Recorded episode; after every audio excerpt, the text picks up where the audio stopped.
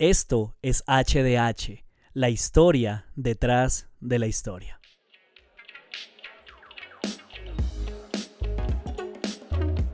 Buenas, buenas, mis queridos oyentes, mis queridos estudiantes, mis queridos amigos que están uniéndose pues a este nuevo episodio de HDH. Qué bueno contar con ustedes una semana más en este salón de clases, como lo hemos denominado, el seminario, para los que no van al seminario, para los que no pueden hacerlo, ¿no? aunque tengan el deseo. Bueno, pues hoy el tema es bien interesante, pero nos va a consumir tiempo, así que quiero que vayamos al grano. Solamente quiero darle las gracias a todas las personas que siguen siendo fieles hasta este momento, eh, invitarlos a que hagan eh, público este mensaje a través de sus redes sociales, que lo compartan con quienes quieran aprender, con quienes quieran eh, sumergirse pues en todo lo que tiene que ver con la teología desde diferentes perspectivas. De verdad que eh, me alegra ver cómo los números poco a poco van incrementando semana tras semana. Me alegra recibir comentarios de diferentes lugares también de personas que sienten que les hemos venido aportando y todo eso se convierte pues en motivación para seguir adelante. Así que pues nada, eh, les cuento rápidamente con respecto a lo que está pasando en Colombia, en mi país, eh, ya sea que usted viva acá o viva fuera de, pues sí, de esta nación, solamente quiero pedirle que nos siga eh, enviando sus oraciones, que siga pidiendo a Dios por nosotros, porque estamos atravesando una situación bien compleja. Y pues nada, no siendo nada más, quiero que nos embarquemos en el episodio 21, Introducción a la Hermenéutica Bíblica, parte 9, o como lo hemos llamado, Jesús no es el mismo hoy y siempre. Jesús es mi Dios. Jesús es mi esposo. Jesús es mi vida. Jesús es mi único amor. Jesús es todo mi ser. Jesús es mi todo. Madre Teresa de Calcuta.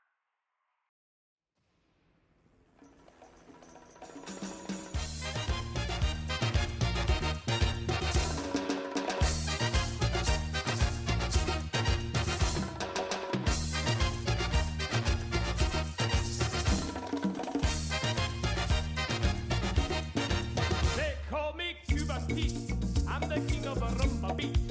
When I play the maracas, I go chick chicky boom, chick chicky boom.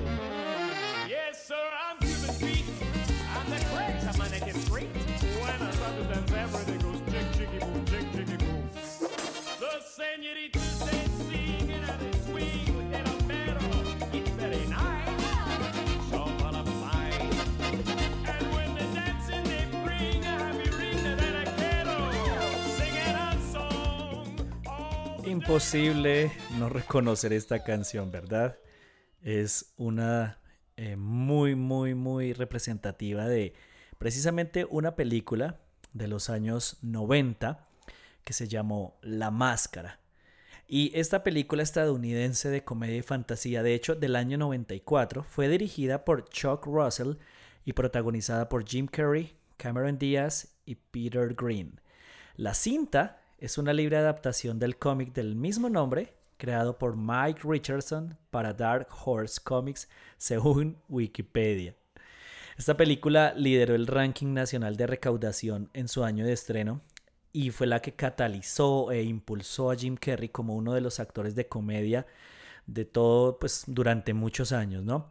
Consagró también la carrera de Cameron Díaz de eso resultó, pues, varios, bueno, tuvo varias consecuencias positivas. Por ejemplo, eh, Jim Carrey fue nominado a los premios Globos de Oro. Eh, también estuvieron nominados a, los premios Oscar por mejores efectos visuales, pero perdieron eh, con otra película que es muy buena. Bueno, personalmente lo digo, ¿no? Que marcó una etapa de mi vida en mi juventud. No es que sea viejo, pero más joven. Y fue Forrest Gump. Entonces, bien, bien interesante. Pero, ¿por qué, ¿por qué, puse esta canción haciendo referencia a la película? Primero, pues porque es, eh, como les decía al principio, pues muy representativa, pero por, en, segundo lugar, porque hoy vamos a empezar a hablar acerca de los evangelios. cómo realizar la interpretación exegética y hermenéutica y aunque no parezca a simple vista, sí que existe una pequeña conexión, una conexión que, que tiene su justificación y es la siguiente. Tenemos que partir del hecho de que los evangelios tratan sobre Jesús, ¿sí? Vamos a, darnos cuenta de eso pues a medida que vayamos avanzando y pues esto hago referencia de pronto si, si, alguien se está acercando a la Biblia por primera vez, pero pues para los que de pronto llevan un tiempo mayor se darán cuenta de que él es el protagonista principal de estos cuatro eh, libros, si los podemos llamar así, de estas cuatro narraciones. Pero si ustedes se dan cuenta, eh, la forma en que Jesús se presenta en cada uno de los evangelios no es la misma. Y de cierta manera, como iremos viendo, Jesús se presenta de distintas formas, aunque siga siendo uno en esencia. Y de pronto eso usted lo va a ver un poco más claro eh, en la literatura apocalíptica, precisamente en el libro de Apocalipsis. Jesús envía un mensaje a siete iglesias y a cada una de ellas eh, se presenta de una manera diferente según era la necesidad particular de estas comunidades de fe. Y Jim Carrey quien es, que, quien es el que interpreta pues, al personaje de la máscara, adoptaba diferentes roles según fueran las necesidades. Al inicio de la película lo vemos como un bailarín precisamente en esta canción que, que escuchamos. Más adelante lo vamos a ver como un, no sé, como un animador de un circo, termina inflando unos globos cuando se encuentra con Cameron Díaz, eh, se va a presentar como un artista francés.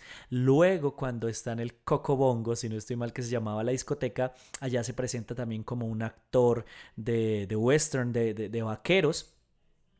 Y, es, ¿Y por qué encuentro esa relación, eh, digamos, como clara con Jesús? Porque Jesús no cambia, digamos, en su esencia él no cambia. Quiero que lo tengan claro, porque de pronto alguien se pudo haber confundido con el título o, que, o pensó de pronto que era clickbait o algo así, pero no. Pero aunque Jesús no cambia, es tan, pero tan, pero tan grande, y, y de hecho algunos textos lo definen tan genio, que nuestra percepción de Él sí tiene que cambiar a medida que lo conocemos. Por eso eh, yo decía con el título que Jesús en su revelación a cada creyente no es el mismo y no debería ser el mismo ni hoy ni siempre. Eh, la gente lleva más de dos mil años, eruditos, ateos, bueno, eh, gente que está a favor, gente que está en contra, llevan tratando de etiquetarlo, pero es imposible. Y yo espero que a medida que avancemos, pues ustedes me logren entender un poco más. En cada etapa del cristiano, digamos como tal, del seguidor de Jesús, Él se quiere revelar de maneras totalmente diferentes. Es como si estuviéramos viendo la misma figura, la misma escultura, pero desde diferentes lados. Vamos a encontrar algo nuevo. Y cuando ya nos acercamos a los evangelios, nos vamos a dar cuenta que los materiales que los componen se pueden dividir en relatos sobre Jesús y enseñanzas sobre Jesús. Pero entonces aquí, digamos, como hemos venido viendo en cada uno de los géneros literarios, la dificultad de los evangelios yace en la interpretación correcta de lo que significa un término que es crucial, que es fundamental, y es el reino de Dios un término que fue muy usado por Jesús en su ministerio y que tenía una importancia eh, muy grande también para los judíos del primer siglo. Y el reto está entonces es cómo traer ese mensaje a la cultura en la que nosotros nos encontramos hoy. Ahora, es importante tener en cuenta dos detalles sobre los evangelios, que son bien importantes y que no podemos pasar por alto. Primero que todo, Jesús no escribió ninguno de los cuatro evangelios. Y en segundo lugar, como se los mencioné, hay cuatro recuentos de la vida y obra de él. Si Jesús quizá los hubiera escrito, eh, se parecerían más a un texto profético en primera persona eh, o a una autobiografía. Sin embargo, fueron otros los que reunieron la información que se escuchó en arameo y que luego se terminó escribiendo o consignando en griego. Pero aquí quiero hacer una, aclaración, una pausa importante, y es que algo muy positivo, aunque mucha gente podría pensar y ha llegado a pensar que eh, hay cuatro relatos diferentes como tratando de justificar algo. Eh, los académicos, los investigadores, sociólogos, arqueólogos no cristianos han confirmado no solamente la veracidad, sino también la historicidad de estos relatos. Entonces, ¿a dónde yo quiero llevarlos en esta primera parte? A que entendamos que Dios, en su sabiduría, nos dio lo que sabemos del ministerio eternal de Jesús de esa manera. Nos dio lo que necesitábamos conocer. ¿Y por qué cuatro evangelios entonces? Pues porque posiblemente, creo que esta es la respuesta pragmática, ¿no? Espero que le satisfaga y si no, pues le invito a que consulte por su cuenta, pero la respuesta más eh, práctica que yo le podría dar es porque existían muchas comunidades de fe que no tenían, digamos, una conexión como se tiene hoy en día y pues según eh, donde ellos se encontraban necesitaban también un relato sobre Jesús y cada autor proporcionó eso que pues eh, respondía a las inquietudes de, de este grupo de personas. De acuerdo con la historia, Primero se escribió Marcos y luego Mateo y Lucas reescribieron este relato y pues Juan sí fue quien decidió hablar sobre Jesús, pero dándole un enfoque, como les mencionaba, diferente. Ahora, para la iglesia primitiva, ningún evangelio es más importante que el otro, nunca lo fue, sino que ellos consideraban que estos se apoyaban, se complementaban mutuamente. Y es que el interés de los autores, eso sí lo vamos a ver en todos los evangelios, era mostrar a Jesús desde dos niveles un, digamos, tenían un interés histórico, el primer nivel era ese, un interés histórico en mostrar cómo había sido Jesús, cómo actuaba Jesús, pero el segundo, los, eh, algunos teólogos lo denominan como una necesidad existencial y hermenéutica, ya que hacía referencia a eso, pues el deseo de eh, compartir las enseñanzas para todas aquellas personas que estaban empezando a creer en él. Y de acuerdo con Justino Mártir, uno de los primeros padres de la Iglesia, los cuatro evangelios podrían considerarse sencillamente como las memorias de los apóstoles. Y eh, entonces, ¿esto qué implica para nosotros? Pues que su interpretación exegética debe darse en términos del escenario histórico de Jesús y de los apóstoles. Pero hoy, pues como les digo, nos vamos a quedar en esta parte de la exégesis. Jesús afinó mi guitarra y agudizó mis sentidos. Me inspiró. Papel y lápiz en mano, apunto la canción y me negué a escribir. Porque hablar y escribir sobre Jesús es redundar, sería mejor actuar. Luego, algo me dijo que la única forma de no redundar es decir la verdad. Decir que Jesús es acción y movimiento, no cinco letras formando un nombre. Decir que a Jesús le gusta que actuemos, no que hablemos. Decir que Jesús es verbo, no sustantivo.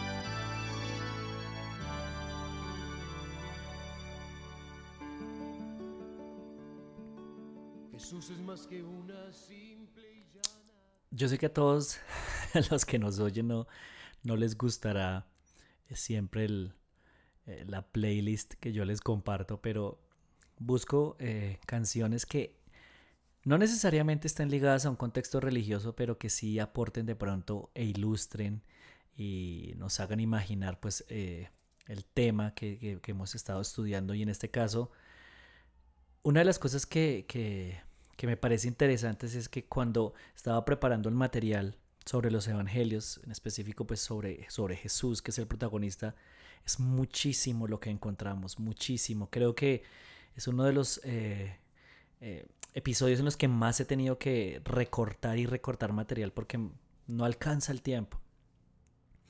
Y, es a tal punto, o sea, es, es tanta la influencia de Jesús, no solamente para las comunidades de fe, sino para el mundo entero que de hecho, hay canciones que no, no, son cristianas, no pertenecen a la iglesia, pero se han compuesto en honor a Jesús. Jesús ha influenciado a la humanidad como tal.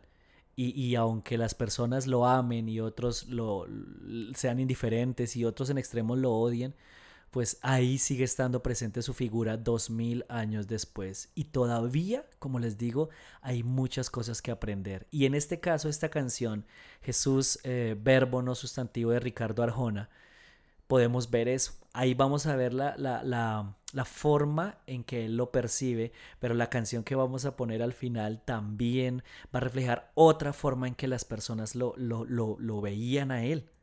Y eso es muy, muy interesante, pero para que podamos nosotros tener una imagen lo más cercana posible, no basta confiarnos de Ricardo Arjona o no basta confiarnos de, algún artista cristiano, sino que podemos acudir a la Biblia y como les decía, necesitamos entender el contexto. Y para eso es crucial conocer detalles del judaísmo del primer siglo. Hay gente que dice que Dios cayó durante 400 años en el tiempo en que se terminó el Antiguo Testamento para dar inicio a los evangelios, al nacimiento de Jesús, pero no es tan así. Hubo un contexto histórico que fue preparando precisamente el camino para que Jesús llegara. Y en este caso es necesario recurrir a materiales extrabíblicos, pues para enriquecer y traer luz a esa interpretación. Un importante detalle histórico que tiene que ver, eh, que nos va a ayudar, pues obviamente a entender mucho mejor, tiene que ver con las formas en que Jesús enseñaba.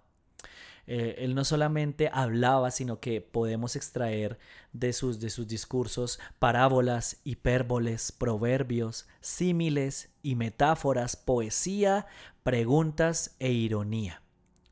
Pero cuando ya nos situamos en cuanto al, al detalle histórico como tal, eh, no tenemos mucha información. Y es que la razón por la cual sucede esto es que las enseñanzas de Jesús se transmitieron por tradición oral por muchos años antes de ser escritas en lo que nosotros conocemos pues como los evangelios. Y muy pocas enseñanzas o relatos eh, de estos libros nos ofrecen una descripción histórica de lo que estaba sucediendo. Les doy un ejemplo, no, no nos cuentan eh, ni el año, ni el mes, ni el momento social que se estaba viviendo, digamos, en algunos casos, pero son muy particulares, podemos ver como por ejemplo Lucas eh, nos da datos acerca de quién estaba gobernando y, y cosas así por el estilo, eh, nombres de, de, ciudades, nombres de, de, gobernantes. Eso lo podemos encontrar, pero no, pero no son muchos. Y, y en muchas de las enseñanzas no vamos a ver esto. Y, pues alguien dirá, pero bueno, eh, pues no, no afecta nada, pues en últimas el, el, sentido o la esencia de las enseñanzas. Claro que no, no lo afecta, pues quedarnos en eso también sería desperdiciar el tiempo. Sin embargo, si nosotros pudiéramos conocer y si nos esforzamos por estudiar de la mejor manera eh, el contexto histórico, pues obviamente vamos a, a comprender con mayor claridad el propósito de lo que Jesús dijo en determinadas ocasiones. Así que, pues lo único que tenemos a la mano es el contexto de los autores. Y yo quiero que hoy para iniciar, digamos, o como para quedarnos ya en esta parte, eh, nos enfoquemos en el contexto histórico y algunos detalles importantes de cada uno de los cuatro evangelios. Eso, pues como les digo, nos va a ayudar de pronto a abrir nuestros ojos y darnos cuenta de que los, los evangelios se pueden leer con una nueva mirada y de que Jesús no es el mismo en cada uno de ellos, sino que el énfasis de estos autores era presentarlo de determinada manera. Entonces vamos a iniciar con Mateo, espero que esté ahí súper atento. Mateo escribió para lectores judíos, para una población judía. Eso es fundamental. Y es que su evangelio es una pieza literaria muy bien organizada con pasajes de la vida de Jesús seguidos por secciones con enseñanzas. Es el más amplio de todos los evangelios y el relato comienza antes del nacimiento de Jesús y termina con las palabras de Jesús a sus discípulos antes de retornar al Padre y, y, hacer discípulos a todas las naciones, bautizándoles, enseñándoles que guarden todas las cosas que les he eh, mandado. Mateo 28, 19 y 20, creo que es uno de los más conocidos. Y uno de los detalles más importantes que vamos a ver en este Evangelio es que Mateo cita al Antiguo Testamento cuando reconoce un hecho como el cumplimiento de algún pasaje, se tratara o no de una predicción. Por ejemplo, cuando Gabriel anuncia que nacerá Jesús a la Virgen María, Mateo cita de la Septuaginta, ¿no? Que es la versión griega de las escrituras judías, el pasaje de Isaías 7, Isaías 7:14, eh, más específicamente donde dice, la Virgen concebirá y dará a luz un hijo y le pondrá por nombre Emanuel. Y es que aunque digamos con este pasaje en particular, hoy en día no hay mucha claridad respecto a si hacía referencia a Jesús o no, eh, para, eh, Mateo sabía que ese pasaje en específico les iba a interesar a los lectores judíos. Y Mateo muestra de qué forma la nueva revelación de Dios en Jesús es completa y perfecta comparada con la revelación en el Antiguo Testamento. Y Mateo también se interesa por lo que ocurrirá en el futuro e incluye varias parábolas relacionadas con el juicio final. La tradición es la única prueba de que Mateo, uno, quien era uno de los doce apóstoles, fue el autor de este evangelio. Los evangelios dicen que Mateo que era recaudador de impuestos, o pues él se conocía también como publicano. Y cuando Jesús lo llamó de su trabajo, él pues decidió dejar todo y empezar a seguirlo. Nadie sabe exactamente cuándo fue escrito el Evangelio, aunque algunos, eh, digamos, como que lo apuntan hacia alrededor del año 84 a 100 después de Cristo. Otros, por otro lado, piensan que fue eh, escrito apenas 10 a 30 años después de la muerte de Jesús, o sea, entre los años 40 y 60 después de Cristo. El Evangelio de Marcos, ahora, aquí también ya vamos a empezar a ver otro detalle. Marcos, por otra parte, fue escrito para los lectores gentiles. Eh, el público, digamos, en mente que tenía el autor no eran los judíos. Y Papías, eh, escribiendo alrededor del año 130 después de Cristo, se refiere a Marcos como el intérprete de Pedro, que escribió con fidelidad, abro comillas, todo lo que recordaba que Cristo había dicho y hecho. Es interesante eso porque entonces no vendría siendo el Evangelio de Marcos, sino el Evangelio según San Pedro. Y esta es una sugerencia fascinante, porque significa que Marcos tuvo la posibilidad de sentarse y escuchar directamente de los labios de Pedro lo que había sido su experiencia y quién había sido Jesús pues algunos, digamos, como teóricos dicen que tal vez Pedro no dominaba el griego y Marcos eh, fue quien ayudó a traducir del arameo, pues, al griego, pues, al apóstol, ¿no? Pero una de las cosas muy eh, interesantes es que a veces en, en, esos capítulos vamos a ver que Marcos dejó eh, a propósito algunas palabras que Jesús dijo en arameo. Y un ejemplo de eso es cuando en la historia de Jairo Jesús se le acerca a la niña y le dice talita kumi, ¿no? Que es niña, a ti te digo, levántate. Y Marcos, entonces, ¿qué es lo que hace acá? Eh, Mateo nos muestra a, Jesús como el Mesías, ¿no? Como el cumplimiento, pero en este caso Marcos nos brinda un retrato muy humano de Jesús. De hecho, eh, lo dicen teólogos, lo, lo perciben como el siervo sufriente de Isaías 53, ¿no? Marcos lo muestra cansado, quedándose dormido en el bote o indignado cuando los discípulos alejan a los niños de él. Y es que tal vez Marcos quiso rectificar la herejía que sostenía que Jesús no era verdaderamente humano. Y puede ser que Marcos escribiera su evangelio para preparar a los cristianos para una persecución que pronto los azotaría y les muestra, pues como les digo, al Jesús que sufre también. En el Evangelio de Marcos, la identidad de Jesús es un misterio. No hay registro de su nacimiento, no tenemos ese dato. Los discípulos descubren gradualmente quién es y hacia la mitad del libro es que Pedro declara que se trata del Mesías de Dios. Luego, en la segunda mitad del Evangelio Jesús intenta preparar a sus discípulos para la muerte dolorosa y terrible que él iba a sufrir y, comienza como a cambiar la perspectiva que ellos tenían. Yo no vengo a ser un Mesías militar como el que muchos de ustedes esperan, sino uno que sufrirá, que va a morir y que luego será resucitado para vivir por siempre. Juan Marcos, quien es el, digamos, bueno, ese vendría siendo el nombre completo del autor, pudo también, hay, algunos que creen que él fue, eh, él se incluyó a sí mismo en el relato del Evangelio, eh, haciendo referencia al joven que termina huyendo eh, desnudo cuando le quitan la sábana en el momento en el que Jesús es arrestado, ¿no? Eh, lo que sí se sabe a ciencia cierta es que el hogar de la madre Marcos fue uno de los primeros sitios de encuentro de los seguidores de Jesús y quizá, ojo con este detalle, quizá la última cena se celebró allí de acuerdo a Hechos 12:12.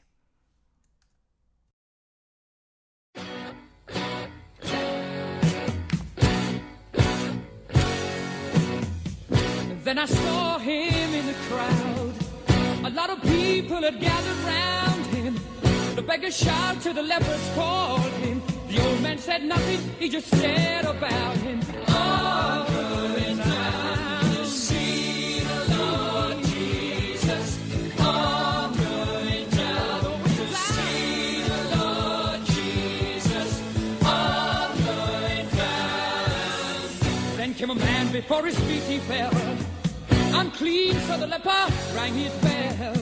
Felt the palm of a hand touch his head. Go now, go now, you're a new man instead. Oh.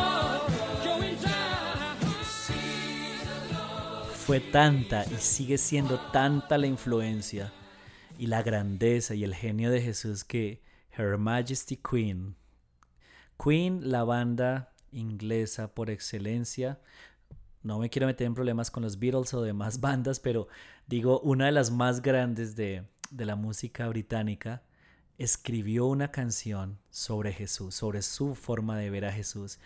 Incluso cuando eh, Freddie Mercury pertenecía a la religión zoroastriana, ¿no? Y aún así, pues como les digo, no hay, no hay una sola faceta, eh, no hay una sola etiqueta que defina a Jesús. No podemos definirlo con una sola palabra. Y, eso fue precisamente lo que, lo que sucedió con los evangelios como lo hemos venido viendo. Pero bueno, luego de esta rola, de esta buena canción, eh, que les invito a que luego escuchen ustedes en su casa, eh, quiero que sigamos hablando entonces de lo que se conoce como los evangelios sinópticos. Luego hablemos acerca de Lucas y terminemos hablando acerca de Juan, el evangelio entre comillas diferente. Cuando hablamos de los sinópticos estamos haciendo referencia a los evangelios de Mateo, Marcos y Lucas. Y para aquellos de pronto que se preguntan qué significa esa palabra eh, sinóptico, sencillamente quiere decir que pueden ser vistos simultáneamente, que tienen parecidos. Es posible colocar los contenidos de esos tres evangelios uno al lado del otro y compararlos. Y pues aunque los relatos varían, son lo suficientemente parecidos como para que los lectores concluyan que han de provenir de una fuente común. Y es que los especialistas, eh, como yo les mencioné ya hace un momentico, creen que Marcos fue el primer evangelio y que Mateo y Lucas utilizaron a Marcos al preparar sus escritos. A menudo suavizan algo del fuerte lenguaje usado por Marcos para describir las emociones de Jesús, o, o bueno, de Pedro detrás, ¿no? Con su carácter, pero también pues mejoran el griego rudo y directo del autor del Evangelio de Marcos. Ahora, Lucas, este es bien interesante porque es que Lucas es probablemente el único autor, eh, perdón, autor o escritor no judío en el Nuevo Testamento. Su Evangelio es la primera parte de un relato en dos volúmenes sobre la fe cristiana. Eh, Hechos de los Apóstoles, que lo estudiamos ya las últimas dos semanas, es la segunda parte. Y Lucas, eh, como sabemos por Pablo, era médico, un hombre instruido que escribía un griego mucho más pulido que Marcos, y él dice en su prólogo que escribe para presentar todos los hechos acerca de Jesús a un alto funcionario que se llamaba Teófilo. Y tal vez Sugieren algunos que eh, estos dos volúmenes, tanto el Evangelio de Lucas como Hechos, son una defensa de la fe cristiana ante el mundo romano. Vendrían siendo una de las primeras apologías, ¿no? Del, solo obviamente después de la vida de Jesús. Y, podemos aprender mucho sobre Lucas por lo que incluye en su Evangelio. Él tiene un especial cuidado y preocupación por los pobres y por las mujeres que en esa época eran muy desvalorizadas. Eh, Pone énfasis en la oración, especialmente en la vida de Jesús, y también incluye tres parábolas sobre la oración que los otros autores no tienen. Y solamente Él es quien nos entrega la canción de María como acción de gracias a Dios al quedar embarazada, las historias del niño Jesús acunado en un pesebre y la visita de los pastores. Pues algunos dicen también, es que es, es bien complejo, pero esto no deja de ser interesante, que Lucas escuchó de María misma estas historias. Y se tiende a fechar este evangelio entre el 57, el 60 y otros lo sitúan después del año 70. Ahora, con respecto al evangelio de Juan, según la tradición, fue escrito pues por Juan el apóstol.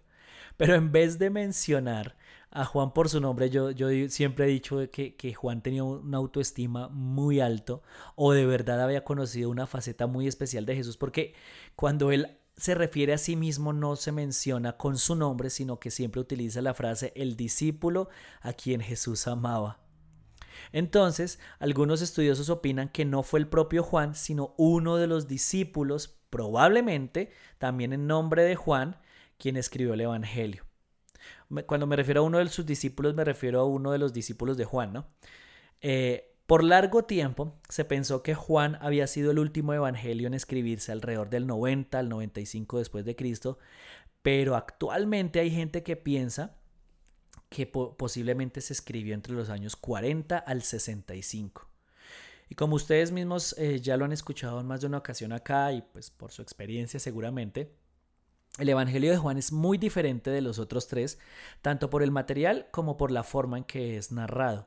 Jesús es reconocido desde el principio como el Mesías, no hay parábolas, sino las declaraciones, las famosas siete declaraciones de Jesús sobre sí mismo con el yo soy, ¿no? Que hacía referencia a la declaración de Éxodo 3.14, si no mal recuerdo, cuando eh, Jehová, cuando Dios, Yahvé, se le presenta a Moisés.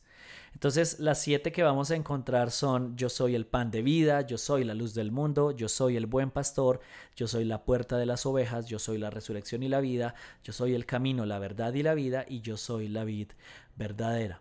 Ahora, Juan registra solo un número limitado de milagros y estos siempre son mencionados como señales. O sea, eh, Jesús los hacía para luego enseñarles algo a las personas. Entonces, eh, por ejemplo, cuando Jesús alimentó a cinco mil personas con pan y pescado, antes de declarar que eh, lo, perdón, lo hizo antes de declarar que él era el pan de vida, ¿sí? Ahora levantó a Lázaro de la muerte y luego declaró ser la resurrección y la vida, aquel que da vida eterna a quienes confían en él. Y pues cuando hablamos acerca de los milagros y las señales vamos a ver el agua transformada en vino, la curación del hijo de un oficial en Capernaum, la curación de un enfermo en el estanque de Bethesda, el ciego de nacimiento que recibe la vista, Jesús camina sobre el agua, alimentación de cinco mil personas, Lázaro levantado de la muerte y la pesca milagrosa. Entonces Juan es un evangelio de marcados contrastes. El más sorprendente es el de la oscuridad y la luz. Jesús y su verdad son la luz que la oscuridad nunca puede apagar. Y los, eh, los primeros 14 versículos se han con- convertido no solamente en un prólogo, sino en un poema que habla acerca de lo que les digo, de la grandeza de Jesús, que abarca desde antes de los tiempos y va hasta el final de los tiempos. Por ejemplo, dice de la siguiente manera en uno, en el principio era el verbo, el verbo estaba con Dios y el verbo era Dios. Y el verbo se hizo carne y habitó entre nosotros, lleno de gracia y de verdad, y vimos su gloria, gloria como del unigénito del Padre. Y Juan termina mencionando, o bueno, yo más bien voy a terminar mencionando que Juan en varias ocasiones habla acerca de que Jesús estuvo en Jerusalén, como un detalles históricos, ¿no? Como lo que veníamos hablando. Pero si no fuera por él, no sabríamos de estos viajes a la capital. Juan parece que escribe para judíos y para gentiles. Y su prólogo, pues como les digo, habla acerca de Jesús como el verbo que estaba con Dios y era Dios desde el principio, haciendo eco al lenguaje de Génesis 1. Y este concepto puede comprenderse tanto en el pensamiento judío con la Torá, como en el pensamiento griego utilizando la palabra logos.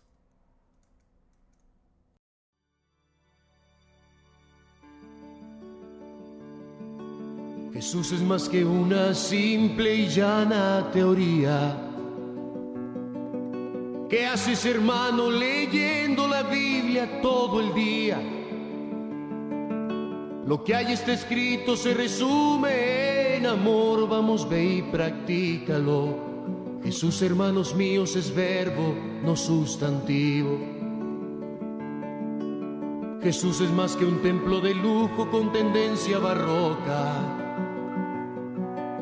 Él sabe que total a la larga esto no es más que roca. La iglesia se lleva en el alma y en los actos, no se te olvide. Jesús, hermanos míos, es verbo, no sustantivo. Jesús es más que persignarse en Jesús es mucho más de lo que nos imaginamos. Las facetas de Jesús son muy diferentes y Jesús no es el mismo ayer, hoy y siempre. En esencia lo es, pero su revelación y la profundidad de su sabiduría, de su genio, eh, la revelación de, de, sus diferentes capacidades va cambiando a medida que decidimos acercarnos a Él para conocerlo. Eh, podríamos seguir hablando muchísimo más, pero como les decía, traté de resumir lo, mejor que pude para que no se aburrieran, para que no perdieran el hilo. La próxima semana vamos a tratar de hablar acerca de los principios, principios perdón, hermenéuticos para lograr la interpretación en nuestro presente de todo lo que hemos visto hoy. Así que pues nada más, espero que hayan disfrutado este tiempo, que haya sido de provecho para cada uno de ustedes, que como les decía al principio puedan seguir compartiendo para que otros aprendan, que puedan utilizar esto para enseñar a sus comunidades, eh, a otras personas que de pronto tengan el deseo pero no han tenido la posibilidad de estudiar en un seminario. Eh, como bien ustedes saben, y les hago esta, esta propaganda, yo estudio en el seminario eh, Wesley de la Universidad Wesleyana de Indiana. Ellos están ofreciendo unas becas para el programa en español para diferentes opciones, así que si usted está interesado puede consultar en sus redes sociales y si no, pues ahí en mi perfil también lo va a encontrar. Así que, pues nada más, nuevamente recordarles, Colombia necesita a, a Dios, necesita de sus oraciones, así que les pido el favor de que nos tengan presentes. Un abrazo a la distancia, recuerden que esto es HDH, la historia detrás de la historia, el podcast para los que quieren ir al seminario pero no pueden hacerlo. Recuerden que aquí estamos para lo que necesiten y esto solamente es un catalizador para que usted quiera profundizar mucho más. Nos vemos la próxima semana. Chao.